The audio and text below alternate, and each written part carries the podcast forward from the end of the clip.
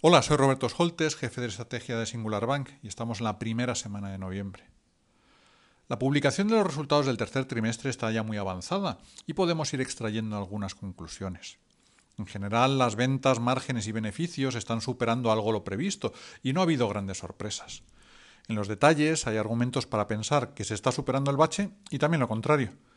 Lo que parece inevitable en nuestro escenario base de mayor desaceleración de la economía mundial es que las optimistas expectativas del consenso para 2024 deberán ser rebajadas, lo que supondrá otro lastre para que las bolsas puedan reanudar una tendencia alcista sostenida.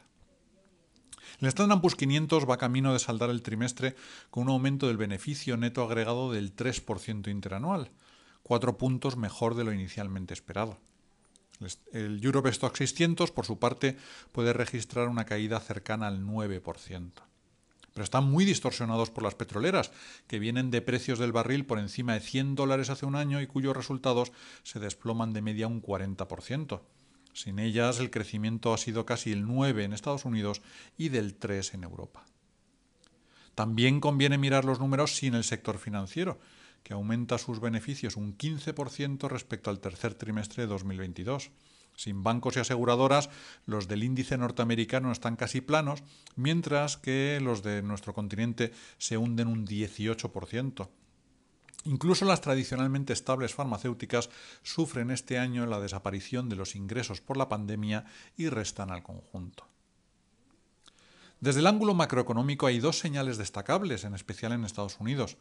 La primera es el notable aumento de la inversión en activos fijos de las compañías no tecnológicas, impulsada por los programas federales de infraestructuras y de transición energética y por el esfuerzo para relocalizar parte de la producción. Dos tendencias que probablemente tengan continuidad en los próximos años y que darán cierto soporte a la actividad en la industria y la construcción. Es igualmente destacable la mejora de la productividad tras los recortes de costes y cabe suponer también por las innovaciones tecnológicas. Pero hay también sombras. Más allá de la élite del Standard Poor's 500, con empresas en general globalmente diversificadas y financieramente sólidas, con tres cuartas partes de su deuda con tipos fijos y a largo plazo, las pequeñas y medianas compañías registran una caída interanual media del 14% de su resultado neto muestra su menor capacidad para absorber o para repercutir el aumento simultáneo de los costes laborales, financieros y de suministro. Y eso contando con acceso a los mercados de capitales. Pensemos en el resto del tejido empresarial mucho más dependiente del crédito bancario, más caro y más escaso. Mención aparte merece Japón. Una política monetaria expansiva, una divisa competitiva y aún impulsado por la reapertura, eh, sus beneficios están creciendo más del 13%, con una sustancial revisión al alza de las estimaciones. Justo la otra cara de la moneda que China, que decepciona las estimaciones, reflejando su compleja recuperación y los impactos del ajuste de las burbujas crediticia e inmobiliaria.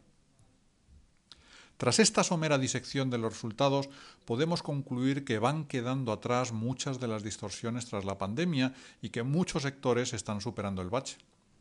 Salvo que se produzca una recesión global, los modelos de estimación apuntan a que los beneficios puedan crecer modestamente en 2024 gracias a los negocios tecnológicos y sanitarios, mientras los más cíclicos se resienten de la mayor desaceleración económica y los de las financieras se frenan al dejar atrás las subidas de tipos de interés.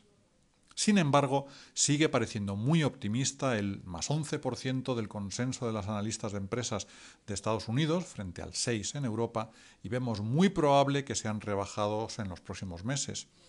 No suele ser por sí solo un detonante para una corrección bursátil, pero será otro viento de cara que acota el potencial alcista en tanto que no se vislumbre la inflexión del ciclo económico o que comiencen los recortes de tipos. Muchas gracias.